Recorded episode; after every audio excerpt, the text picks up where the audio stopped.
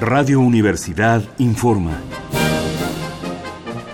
Corte vespertino del miércoles 2 de octubre de 1968.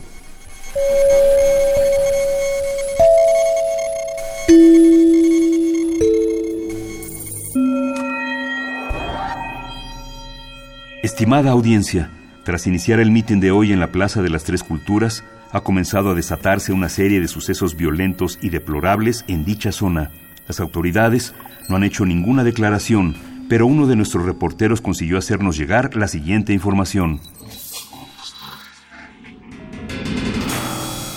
El mitin de la Plaza de las Tres Culturas comenzó con normalidad.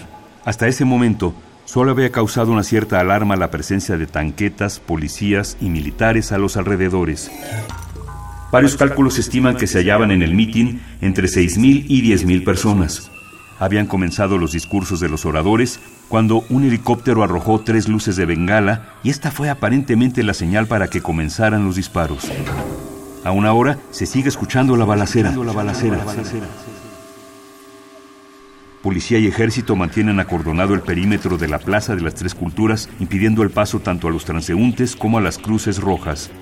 Repetimos, la unidad habitacional Nonualco-Tlatelolco se ha vuelto muy peligrosa. Se recomienda abstenerse de transitar el área hasta que la situación se normalice. Tome sus precauciones. Seguiremos informando. Siga pendiente de los reportes de Radio Universidad.